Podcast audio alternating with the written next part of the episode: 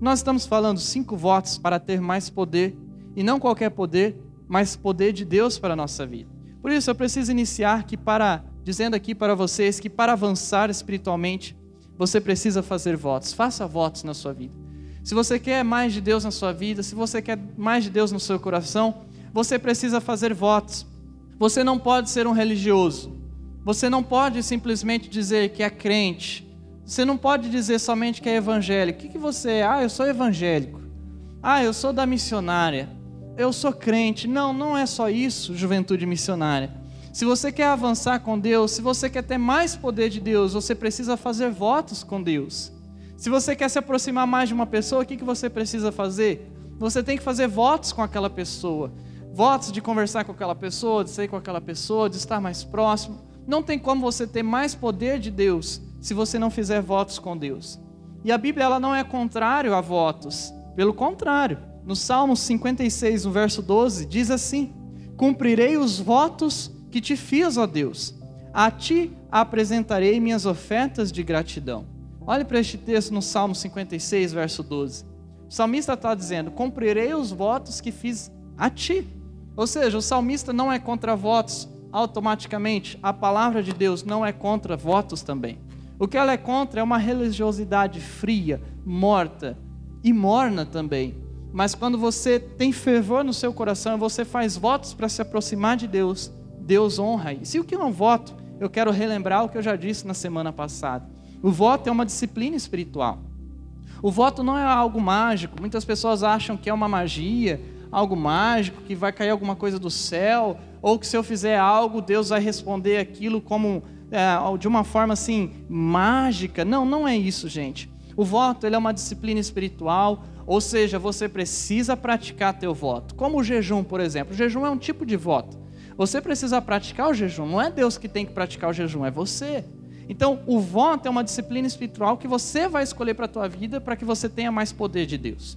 Como eu estava atendendo alguns dias atrás uma pessoa, e ela estava me dizendo, não é membro da nossa igreja, e ela estava perguntando, pastor, é pecado tomar álcool, tomar é, uma cerveja, coisas com álcool? Eu falei, olha, não é pecado, não.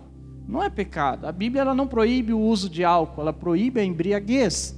Mas, contudo, você pode sim optar para não ter uma vida com uso de álcool. E para qual fim? Para consagração a Deus.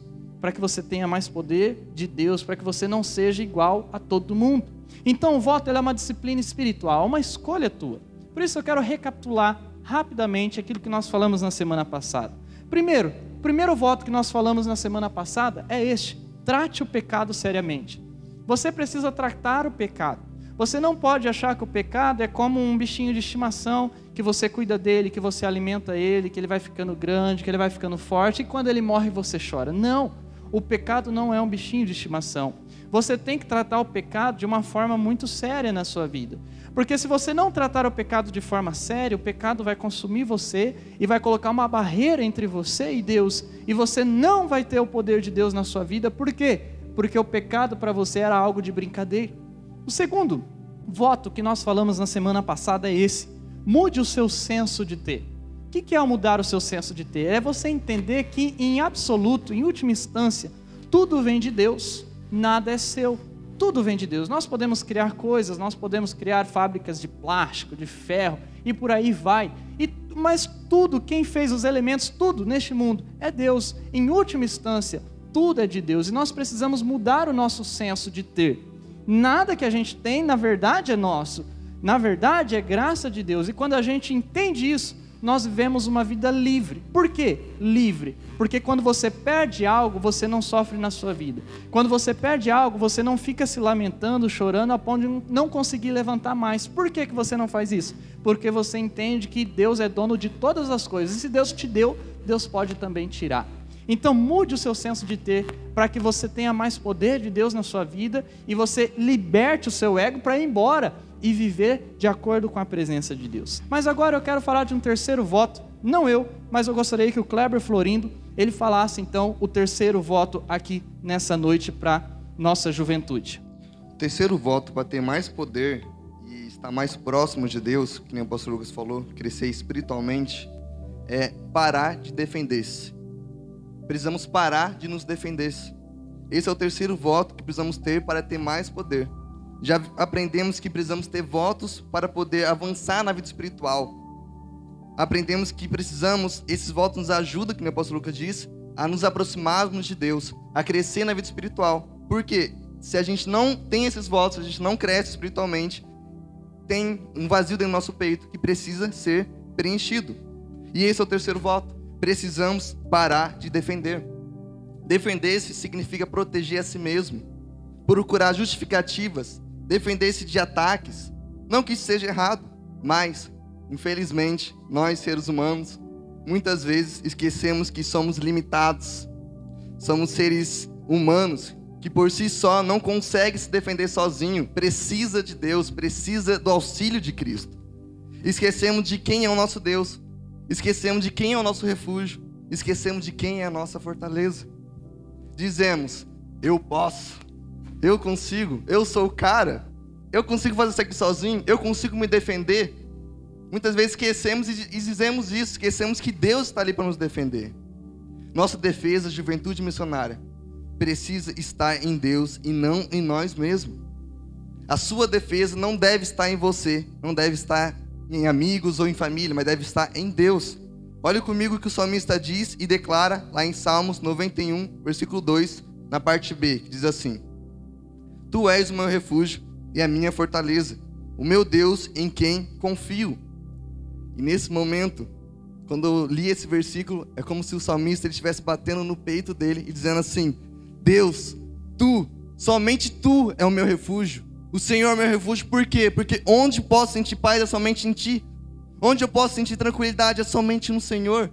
Onde eu posso sentir sossego é somente na tua presença. E ele continua: O Senhor é minha fortaleza. Ele bate como se estivesse batendo no peito. O Senhor é minha fortaleza. Por quê? Porque aquele que me dá força não é eu, não sou eu. Aquele que me dá força em momentos difíceis, em momentos de aflições, é somente a Sua presença, somente Deus, é Ele que me defende. Ele sabia, o salmista, que não era as suas próprias forças, que ele estaria seguro, não era nelas, não era se defendendo, mas na segurança que é encontrada em Deus. Em quem estava posto toda a sua confiança do salmista estava em Deus. Precisamos ter esse texto aplicado em nossa vida. Precisamos fazer desse texto uma realidade em nossa vida. Eu confesso que muitas vezes eu, Kleber, quero ser o dono da minha vida. Eu confesso que muitas vezes eu quero me autodefender. Eu falo, não, eu consigo, eu sou o cara. Mas esqueço que eu não sou o cara. Eu esqueço que eu sou humano, sou limitado, eu preciso de Deus. E eu quero me defender. E o que nós queremos defender? Queremos defender a nossa história. Queremos defender a nossa história colocando confiança nela, defendendo ela por tudo. Mas isso não nos dá o poder de estar mais próximo de Deus. Se a gente não, se a gente não se entregar a Deus todos os dias, a nossa história não vai valer de nada. Precisamos fazer a escolha de se entregar para Cristo todos os dias. Também queremos defender a nossa reputação. Não queremos perder a posição em que conquistamos até aqui. E é prazeroso ter uma reputação boa. Isso traz satisfação, isso nos deixa alegre ter uma reputação boa mas isso também nos traz um perigo de confiarmos em nós mesmos. Não queremos perdê-la, a reputação por nada. Por isso fazemos de tudo para protegê-la. Eu lembro quando eu estava no fundamental e eu queria ser popular antes de me converter. Eu andava com pessoas para poder ser popular lá e ser conhecido. E eu consegui uma reputação lá na minha sala.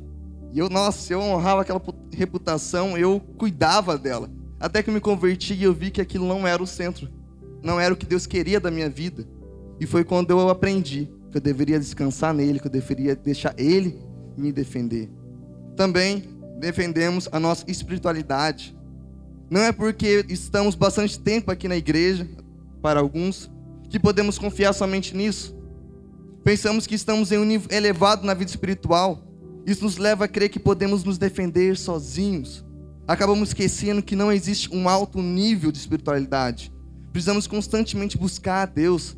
Não existe aquela frase, ah, eu cheguei no ápice da espiritualidade. Eu cheguei no nível de intimidade com Deus que, nossa, incrível. Eu não preciso nem mais orar, porque eu estou tão íntimo de Deus que não preciso nem mais orar, não preciso nem mais ler a Bíblia. Não existe isso. Nós temos que parar de defender isso. Porque nós somos humanos e precisamos de Deus, precisamos cada vez mais de Deus, mais, mais, mais. Todos os dias precisamos dele, todas as horas precisamos dele. Sempre precisaremos buscar mais de Deus. Se você precisa defender-se, você não precisa de Deus. Olha que frase. Se você está anotando, eu peço, anote essa frase. Se sentimos essa necessidade de nos autodefender, por que precisamos de Deus? Qual o sentido? Qual o sentido eu vir aqui na igreja, vir nos sábados aqui? Se eu, ah, eu, eu posso me defender sozinho, eu consigo me defender sozinho, então por que você precisa de Deus? Nossa defesa deve estar em Deus, juventude missionária. Sozinho não conseguimos. Sabe por quê? Porque simplesmente, se não fosse a misericórdia de Deus, se não fosse a graça divina dele, eu e você não estaríamos aqui. Se não fosse o sustento de Deus, nós estaríamos com pó, nada. Seríamos nada se não fosse Deus. Por isso, não tem essa de eu me confiar em, a mim mesmo, não tem como eu me defender a mim mesmo, se não for Deus me defendendo. É Ele quem nos sustenta e defende. Não é o nosso trabalho, não é o seu trabalho que te sustenta, não é as suas habilidades que te sustenta, não é o seu esforço, seu empenho que te sustenta, mas somente Deus, Ele te sustenta. E olha comigo lá em Salmos 20, versículo 7, que diz assim: Alguns confiam em carros e outros em cavalos. E nesse momento preciso parar e fazer essa pergunta: Onde está a nossa confiança? Estamos nos defendendo ou deixando Deus nos defender? Onde está a sua defesa? Não podemos esquecer jamais, juventude missionária, que carro dá problema. Um dia o carro ele vai perdendo valor.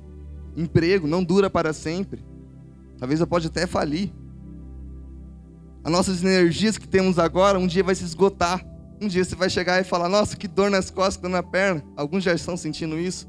Mas eu não tenho a mesma energia que eu tinha quando eu era jovem. Isso vai se esgotar. A energia que eu tenho hoje vai se esgotar. Um dia eu estava subindo aquela escada da Gaspar ali, aquela escada maior. E eu lá no pique, lá subindo, falei, nossa, nem tô cansado. Eu pensei, nossa, um dia eu vou subir isso aqui, eu vou falar, que escada longa. Porque minha energia vai se esgotar um dia. Mas a confiança em Deus, a defesa de Deus, ela durará para sempre. A defesa de Deus durará para sempre. Creia nisso, juventude missionária. Creia nisso, tome posse disso. Faça disso uma realidade em sua vida. Por isso, se entregue a Deus. Se entregue por completo a Ele. Sabe por quê? Se você se entregar a Deus, Ele te defenderá. Se você se entregar a Deus, Ele te defenderá. Se entregue por completo, não metade. Não se entregue somente nos sábados, somente nos domingos, somente é, quando você precisa de algo, mas todos os dias. Deus não quer só sua presença aqui nos cultos, Ele quer sua presença constantemente. Ele quer todos os dias da sua vida. Quando você estiver trabalhando, entregue esse momento para Ele. Quando você estiver estudando, entregue esse momento, aquele momento para Ele. Quando você estiver acordando, entregue aquele dia, consagre aquele dia para Ele. Quando você estiver almoçando, quando estiver jantando com seus amigos, quando estiver saindo com eles, em todos os lugares, em todos os momentos, entregue, deixe Ele te defender. Quando nos entregamos a Cristo, entendendo que não precisamos nos defender sozinhos, mas que Ele nos defende, precisamos crer nisso porque quando cremos nisso, estamos seguros. Estamos tendo votos que vai nos trazer poder. Quer defesa maior do que essa? Quer defesa maior do que essa de Deus? Um Deus onipotente, um Deus onisciente, um Deus onipresente, Criador dos céus e da terra, dono do ouro e da prata. Ele está dizendo essa noite para você, juventude missionária: Eu posso te defender. Se você se entregar a Ele, se você se entregar a Cristo, se você entregar a sua vida, entregar as suas dificuldades, você entregar tudo a Ele, Ele pode se defender. Olhe comigo lá o Salmos 135, o versículo 14, que diz assim: O Senhor defenderá o seu povo e terá compaixão dos seus servos. Que promessa maravilhosa. Se eu fosse você, eu notaria isso. Se eu fosse você, escreveria no papel, deixaria talvez na porta do seu quarto, ou deixaria no carro, ou na carteira. O Senhor defenderá o seu povo e terá compaixão dos seus servos. Você não precisa temer, você não precisa tentar se defender, basta somente crer e se entregar para Jesus. A defesa dele se expande por toda a terra. Nada pode ser maior do que a defesa de Deus em sua vida. Quando sua defesa está está com ele, quando nossa defesa está com ele, ele será o inimigo dos seus inimigos. Quando você deixa Deus ser sua defesa, olha o que vai apresentar lá agora. Ele será inimigo dos seus inimigos. E isso não significa que ele será inimigo daquela pessoa que sempre te atormenta ou é inconveniente na sua vida. Não. Pelo contrário, ele quer te usar para atrair essa pessoa para o amor dele. Na verdade, Deus será inimigo do que está por trás disso. Ele será inimigo do nosso inimigo, do diabo, de Satanás, que tenta diversas vezes, todos os momentos, nos derrubar, colocando dúvidas no nosso coração e trazendo situações para a gente cair, para a gente desanimar, para a gente desistir. Mas a justiça de Deus prevalece, a defesa de Deus sempre prevalecerá. Olhe comigo que está escrito em Salmo 103, versículo 6. O Senhor faz justiça e defende a causa dos oprimidos. O Senhor, somente Deus, faz justiça e defende a causa dos oprimidos. Quem faz a justiça é Deus, não é você. Quem te defende é Deus, não é você, não é seu advogado, não é suas forças, não é seus argumentos, é Deus. Somente Ele é seu advogado fiel, somente Ele é seu protetor, somente Ele é sua defesa. Jesus conhece a causa dos oprimidos. Ele conhece a nossa causa, ele conhece as suas dores. Ele te conhece. Então faça esse voto para ter mais poder. Pare de defender-se. Em quarto lugar, o Igor vai dar continuidade. O quarto voto é não passe algo ruim para frente. Não passe algo ruim para frente. Em outras palavras, não fale o que não se deve. Muitas vezes nós falamos o que nós não devemos. Juventude missionária, nós temos que nos lembrar sempre que o que sai da nossa boca é importante, sim, é fundamental. E tem uma frase que eu ouvi já há muitos anos, muitos anos mesmo, e ela diz assim: seja atento para ouvir, mas tardio para falar. Seja tardio para falar. Nós temos que ouvir com atenção, mas na hora de falar temos que esperar um pouquinho ter um pouquinho de calma. Quando, quando nós falamos o que nós não devemos, é praticamente certo que nós vamos passar algo ruim para frente. Eu tenho toda certeza disso. Quando nós falamos que nós não devemos, nós vamos passar algo ruim para frente. E não é isso que Deus quer de nós. Não é esse o desejo de Deus para mim e para sua vida. O desejo de Deus é que em tudo nós sejamos santos e irrepreensíveis, inclusive a nossa boca. Por isso, meu irmão, cuidado com o que você fala. Cuidado. Nós temos que ter cuidado com o que nós falamos. E eu digo mais ainda, esse cuidado ele tem que ser redobrado. Esse cuidado tem que se dobrar quando nós vamos falar de outra pessoa, de alguém. Porque às vezes a gente está falando de nós, mas aí se a gente for falar de outra pessoa, a gente tem que dobrar muito mais ainda o nosso cuidado. Por quê? Porque não é certo propagar as coisas que as pessoas falam para nós, as coisas que as pessoas confiam para nós. Não é certo a gente sair falando sobre isso. Então repare no que está escrito lá no livro de Provérbios, no capítulo 16, verso 28. O homem perverso provoca dissensão, e o que espalha boatos afasta bons amigos. Olha, é que a palavra de Deus aqui não quis falar. Mas a palavra correta para quem espalha boatos é fofoqueiro. A pessoa é fofoqueira. É simples. E sabe por que ninguém quer uma pessoa fofoqueira do seu lado? Sabe por quê? Porque é impossível confiar em uma pessoa assim. É impossível confiar numa pessoa que você sabe que vai falar aquilo que você disse para ela. Como que você vai confiar algo seu particular para alguém que você tem certeza que vai falar. Vai falar isso para alguém, vai espalhar esse boato. Como que a gente confia em alguém assim? E olha, a minha vida é o maior exemplo disso.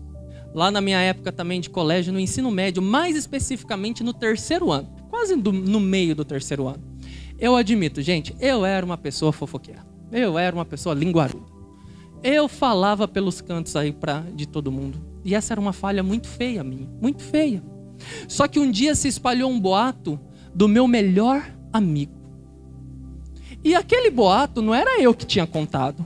Por incrível que pareça, aquele não era eu. Mas sabe o que aconteceu? a culpa veio toda sobre mim. Sabe por quê?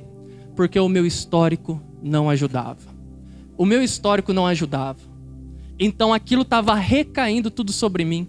E sabe o que aconteceu no final das contas? Eu perdi todos os meus amigos por causa daquilo.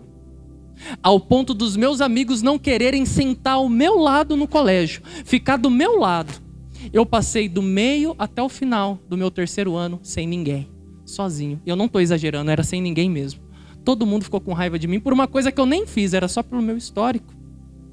Então, gente, foi nesse momento que eu aprendi a frase que eu já disse anteriormente, que é a frase que eu tenho que estar atento para ouvir, mas tardio para falar.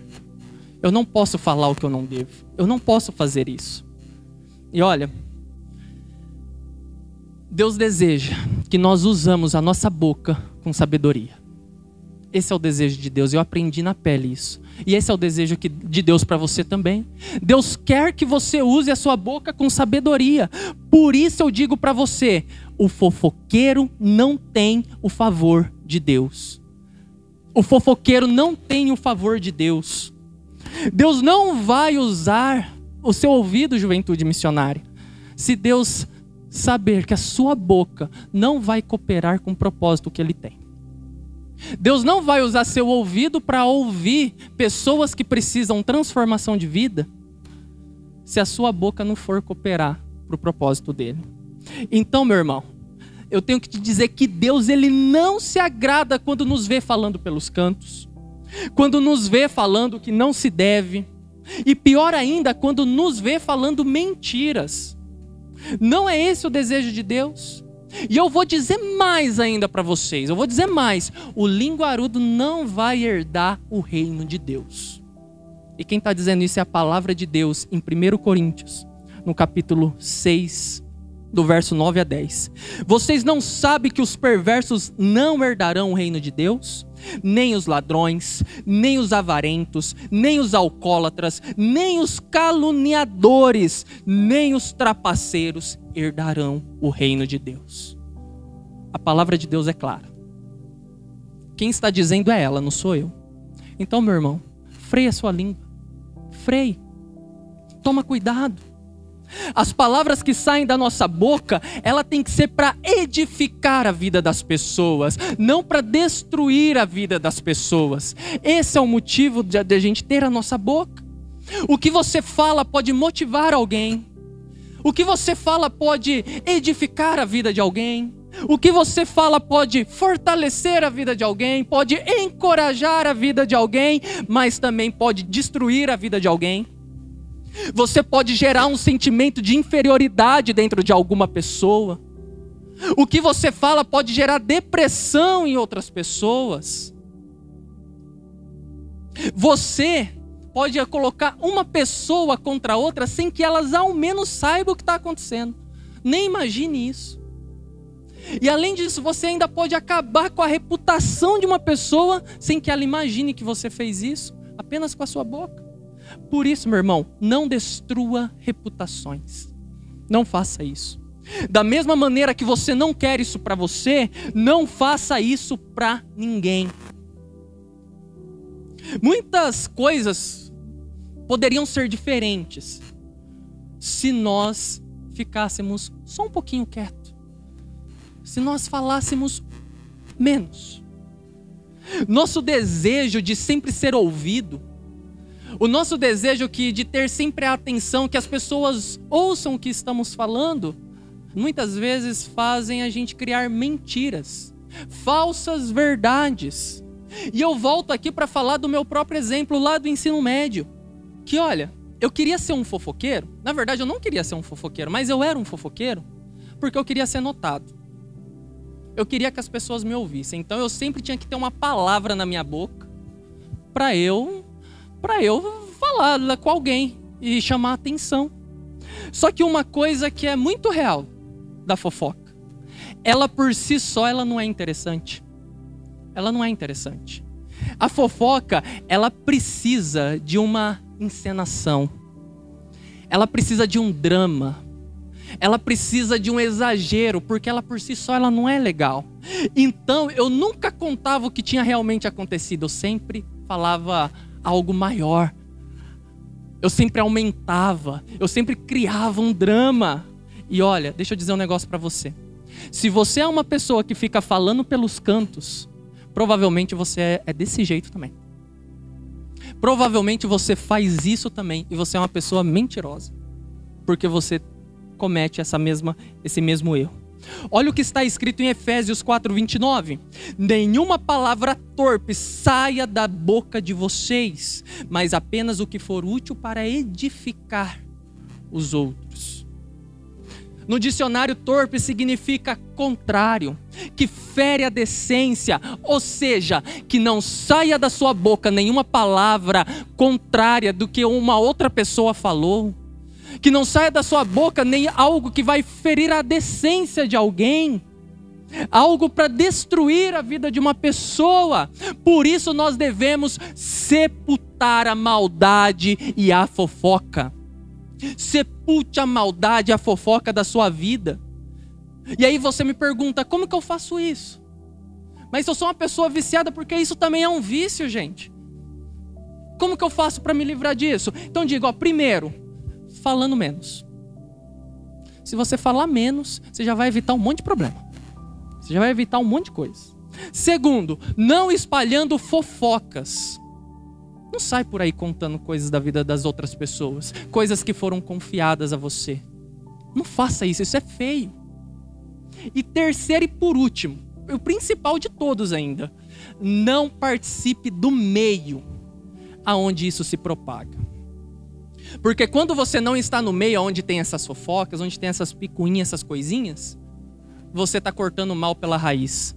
Mas como que eu faço isso, Igor? Se uma pessoa vem falar comigo, ora, educadamente fale para ela: é, olha, eu não quero falar sobre esse assunto, vamos trocar de assunto? Se você tem a oportunidade de estar no meio de amigos, se retire educadamente.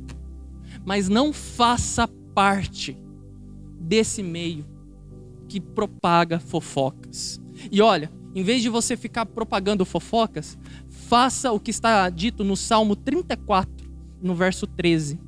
Guarde a sua língua do mal e os seus lábios da falsidade. A nossa boca foi feita para ser bênção, meu irmão. E não para destruir a vida das pessoas e principalmente destruir a sua própria vida. Quando você sai também falando aí mal das outras pessoas, está destruindo a você mesmo, muitas vezes. Então, por isso, use da graça que você mesmo recebeu você já recebeu. Use da graça que você mesmo recebeu.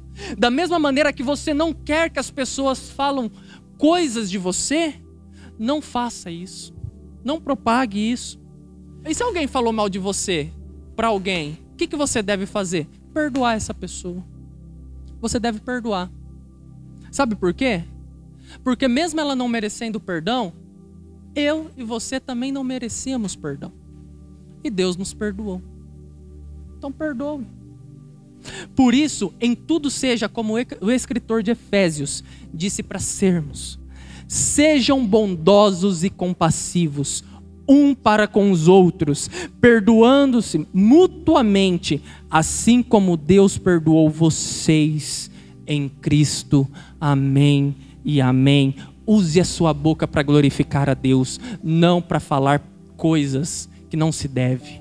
E agora, em quinto lugar, o pastor Lucas vai prosseguir.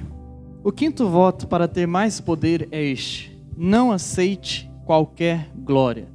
Muitas vezes, juventude missionária, na nossa vida, nós achamos que a glória pertence a nós, que o esforço, aquilo que nós conquistamos, foi devido ao esforço nosso. Eu dei semana passada aqui o exemplo. Muitas vezes as pessoas pedem oração, pastor, Ora para que eu possa passar no vestibular. E daí na outra semana você vê que a pessoa passou no vestibular, mas a glória que ela está dando não é para Deus. Ela está xingando. Ela está colocando lá, PQP, passei, entrei na UEM, entrei não sei na onde. Oh, obrigado, mas Deus, ele se esquece. Obrigado pela ciência, obrigado por aquilo, por aquilo outro. Nós não negligenciamos nada disso, mas nós entendemos como cristãos que a glória é de Deus, que tudo vem e é devido a Ele. O Romanos 16, verso 27 diz: ao único Deus sábio, seja dada a glória para todo o sempre, por meio de Jesus Cristo. Amém. O texto é claro. E a Bíblia, nós poderíamos resumir a Bíblia neste texto, que todas as coisas são para a glória de Deus. Juventude missionária, se você está aqui hoje, é por causa da glória de Deus.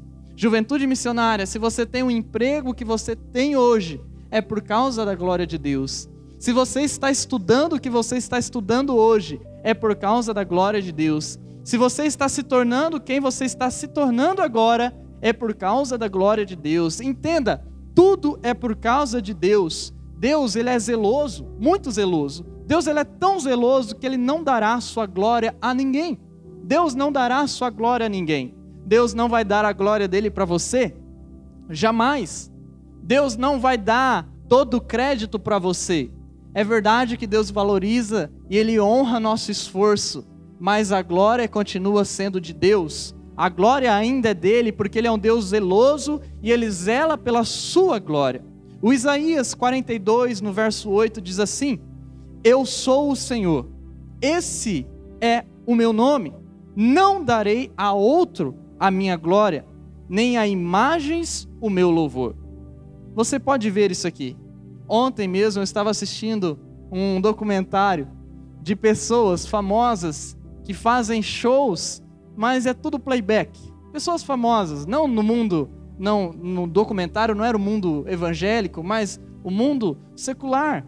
E estava lá grandes famosos das, da nossa geração, e aí mostrava pedacinhos do show onde é, dava um probleminha lá no playback e a pessoa se perdia inteirinha, ou às vezes tirava o microfone e continuava cantando. E no documentário apresentava os repórteres depois, no final dos shows, chamando as pessoas e perguntando: Você não liga? Você pagou tão caro, você ficou aqui a madrugada inteira para entrar neste show e ser playback? E as pessoas falavam: Não, não é playback, não, lógico que não. Ai, para com isso. Não, eu estava lá na frente, eu vi, ele cantou. Mas o que, que é isso? É adoração a uma pessoa as pessoas pagam caro para ver outras pessoas lá e não estão ligando para aquilo. Por quê? Porque muitas vezes nós trocamos a glória de Deus e nós colocamos a glória em outra pessoa. Isso acontece muitas vezes até nos nossos relacionamentos. Muitas vezes, muitos jovens, rapazes, se afastam de Deus porque começaram a valorizar mais a namorada do que Deus. Às vezes, moças se afastam de Deus porque começaram a valorizar mais o namorado do que Deus. Eu preciso dizer a você, juventude missionária, não dê a glória de Deus para outra pessoa. A glória de Deus não é sua e nem de ninguém mais, é somente dele. Então sirva ele de todo o seu coração, sirva a Deus com a sua alma, porque servir a Deus não é para revelar os nossos talentos, mas o dom, os dons da graça de Deus. Às vezes nós vemos jovens que estão frequentando a igreja, mas nunca se envolveram com a igreja. Pastor, eu não tenho talento nenhum, mas quem disse que Deus ele quer talento? Ele quer dar dons. Talento é diferente de dom. O talento, você pode nascer com aquilo, você pode nascer com aquilo, mas o dom é uma capacidade divina. O dom você não tinha aquilo, mas Deus te deu. Por isso, entenda que a glória de Deus Entenda que você tem que se envolver sim, juventude missionária. Você tem que se envolver com a igreja de Jesus. Você tem que se envolver sim com a tua juventude. Você não pode ficar longe dizendo, não, eu não posso fazer nada. Por que você não pode dizer isso? Porque Deus, a Deus pertence a glória. E Deus quer derramar em você dons para que você possa servir a Ele. E quando você tem dons de Deus, a glória não é tua. A glória é de Deus. Sabe por que muitos jovens às vezes se afastam de Deus e com um talento gigantesco. Eu já ouvi pessoas dizendo isso para mim, pastor. Ó, eu não posso estar no louvor. Porque, ah, pastor, eu vou lá, tem gente que nem sabe a nota, tal. Ah, pastor, é difícil eu tocar num lugar desse. Caramba! A pessoa está se valorizando tanto, entendendo tanto que é ela, não é Deus. Não, juventude missionária. Estou usando esse exemplo, mas para tudo. A graça vem de Deus. A Bíblia diz em Romanos 12, no verso 6, temos diferentes dons de acordo com a graça que nos foi dada. É graça divina, é glória de Deus, tudo é para Deus, por isso não deixa de servir a Deus, não deixe de participar da igreja de Deus, porque servir a Deus é ser o último. Servir a Deus é muitas vezes você ficar aqui, todo mundo indo embora e você está aqui servindo a Deus. Quando nós entramos na pandemia, muitas pessoas se revelaram como servas dele. Eu queria destacar aqui algumas meninas que começaram a servir comigo nos adolescentes. Teve um momento agora da pandemia que nós tínhamos dois cultos. Era às duas horas, os adolescentes, e as, a gente fez até às 17 horas também um tempo, durante um tempo, os nossos cultos dos jovens. E a gente não tinha equipe completa, mas tinha algumas meninas, alguns rapazes que ficavam comigo. Chegavam meio-dia, ficava o culto inteiro. E eu imaginei, bom, essas pessoas vão embora, não vão voltar para o próximo culto, mas não. Ficavam aqui, limpando o banco, passando álcool em banco, tirando a folhetim que os adolescentes deixavam jogados no chão, limpando a igreja, ficando até o outro culto e iriam, iam embora por último. Servir a Deus, juventude missionária, é ser o último. Servir a Deus é ser servo de todos. E quando nós servimos a Deus sendo o último, servimos a Deus servindo os outros, nós estamos entendendo que a glória é de Deus, que a glória não é nossa. Muitas pessoas não querem isso. Por quê? Eu vou ser o último? O talento que eu tenho, Olha o dom que Deus me deu. Eu vou servir outras pessoas? Como assim?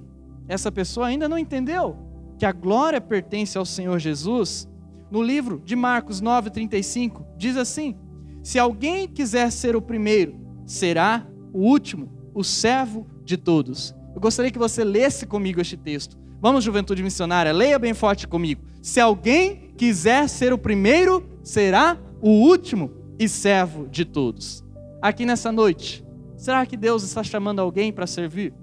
Será que Deus está chamando alguém para reconhecer a glória dele? Reconhecer que tudo vem de Deus e que tudo é para Ele, que você tem que se envolver sim. Toda a glória de Deus, nós somos apenas instrumentos de Jesus. Instrumentos de Deus. Você é um instrumento. Você é vaso de Jesus. Por isso, nunca negue um trabalho para Deus. Nunca diga não para Deus. Nunca diga não para a igreja de Jesus.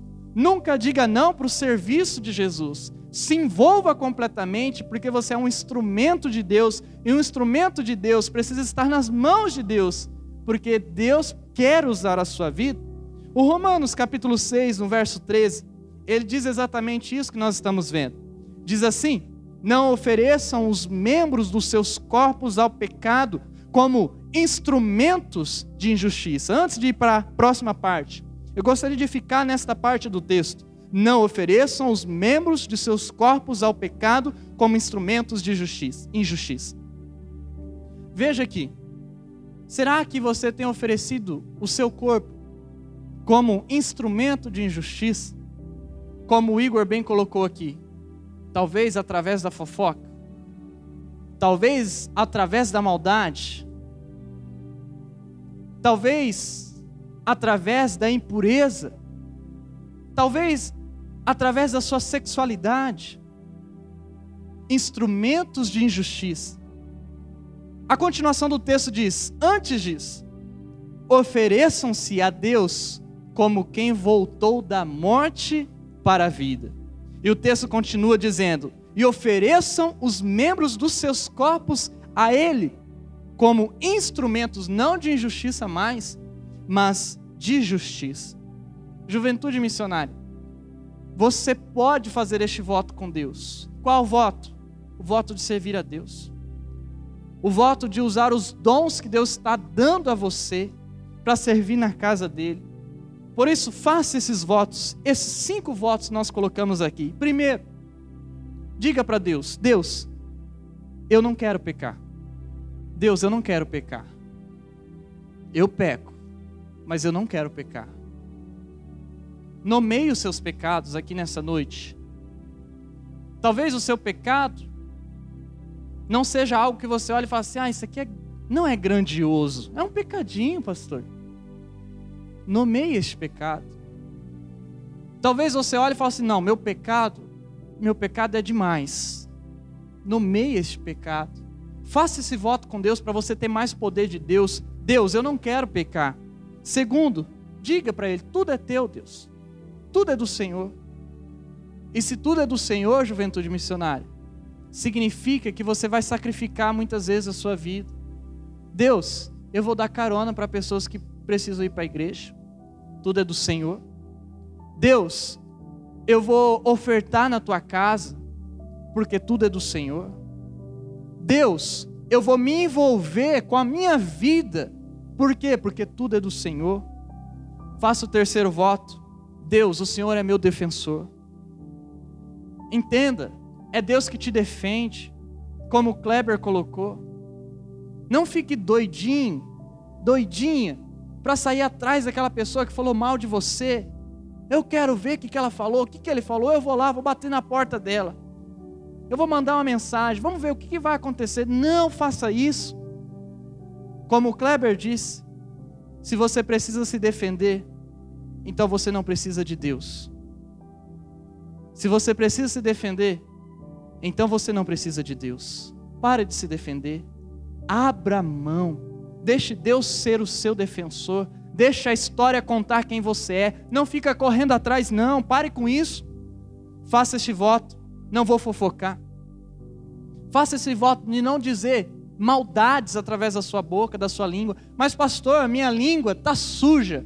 Ah, olha, eu tenho falado um monte de coisas ruins, inclusive falei até do senhor também, falei do, do irmão lá, da irmã, daquela senhora lá, falei. Pare de fofocar. E por fim, entenda a glória de Deus. Tudo é para Ele.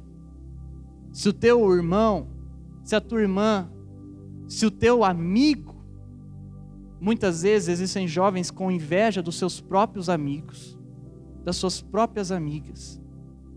Para, entenda, a glória é de Deus. Se você fizer estes votos, e se você levou a sério, se você não veio aqui como um menininho, uma criancinha, que está levando na zoeira, se você não fez isso, então cumpra esses votos na sua vida. Se você quer crescer, faça esses votos com Deus e você vai ter mais poder de Deus. Deus quer dar mais da tua presença, da sua presença. Deus quer dar mais do Espírito Santo para você. Ele não quer que você venha para o culto e seja apenas mais um culto. Ele não quer que você venha para o culto e você continue o mesmo, saia daqui cometendo as mesmas coisas. Não, juventude missionária. Quantas vezes você já ouviu isso? E talvez alguns de nós aqui tenham entrado semana e saído semana e estado da mesma forma, não há mudança. Se não há mudança, não, é, não há evangelho. Se não há evangelho, não há arrependimento. Se não há arrependimento, não há salvação. Por favor, leve isso a sério. Faça esses votos com Deus para que a tua vida vá mais fundo, mais fundo. E quanto mais fundo você tiver, mais fundo você vai querer. Mais fundo você vai querer andar com Deus. Porque é só lá no fundo, juventude missionária, que você descobre segredos do coração de Deus. Porque a palavra dele diz que o Espírito, ele sonda, ele sabe todos os segredos do coração de Deus. E quanto mais você estiver no coração do Espírito Santo, mais você vai estar no coração de Deus também. Senhor Jesus, eu oro aqui nessa noite. Ó oh, Jesus, eu peço que o Senhor faça cada jovem aqui, incluindo a minha vida, que cada um de nós venhamos a fazer votos com o Senhor. Eu quero perguntar a você, você com seus olhos fechados, com a sua cabeça curvada, eu quero perguntar a você: você quer fazer um voto com Deus? algum destes votos, qual é o voto que você quer fazer com Deus? Você com a sua cabeça curvada, eu vou nomear os votos para você. Você quer fazer o primeiro voto? Senhor, não quero pecar. Você tem lutado contra um pecado? Ou é o segundo voto? Deus, tudo é do Senhor. Eu tenho sido muito egoísta mas eu quero fazer este voto, tudo é do Senhor. Ou você quer fazer o terceiro voto e dizer para Deus: Deus, o Senhor é meu defensor, vou parar, Senhor, de gastar minha energia, estou ficando com raiva, virado, ansioso, querendo me defender, querendo defender minha história, dizendo que eu quero dizer quem eu sou de fato. É esse o voto que você quer fazer? Você quer deixar Deus ser o teu defensor? Ou você quer fazer o quarto voto? Você quer parar de fofocar, que está fazendo mal a você, fazendo mal a outras pessoas. E você entende, como a Bíblia diz, que da sua boca não pode sair águas puras e outrora águas amargas. Ou é o quinto voto, você quer fazer o voto, Deus, a partir de agora tudo vai ser para a tua glória. Ó Deus, vou parar de me achar, tudo é para a tua glória. Qual é o voto que você quer fazer com Deus? Se você quer fazer um voto com Deus, coloque a mão sobre o seu coração e eu quero orar por você. Independentemente de qual seja o voto. Eu não sei qual é o seu voto e você não precisa ter vergonha. Juventude missionária, somos uma família. Qual é o voto que você quer fazer com Deus? Se você colocou a mão no seu coração, como algumas pessoas aqui colocaram, fique em pé aonde você está. Não vou te chamar aqui à frente. Fique em pé aonde você está. E nós vamos orar. Você que quer fazer um voto com Deus. Isso, isso. Se coloque de pé. Vamos orar a Deus nesse momento. Senhor Jesus, eu oro nesse, nesse instante, Senhor, por cada moça, cada rapaz que está fazendo um voto com o Senhor, que não teve vergonha de se levantar, de dizer: Eu quero um voto com Deus. Jesus, eu oro por este rapaz, no nome de Jesus que ele possa ter forças, inunda ele de forças, ó Pai, do Espírito Santo, para cumprir este voto. Eu oro por esta moça, Jesus, dá poder para ela, Jesus, para ela cumprir este voto ao Senhor. Jesus, pessoas que estão em pecado aqui, Pai, perdoa hoje, Jesus, perdoa esses pecados, ó Pai, dá arrependimento, Jesus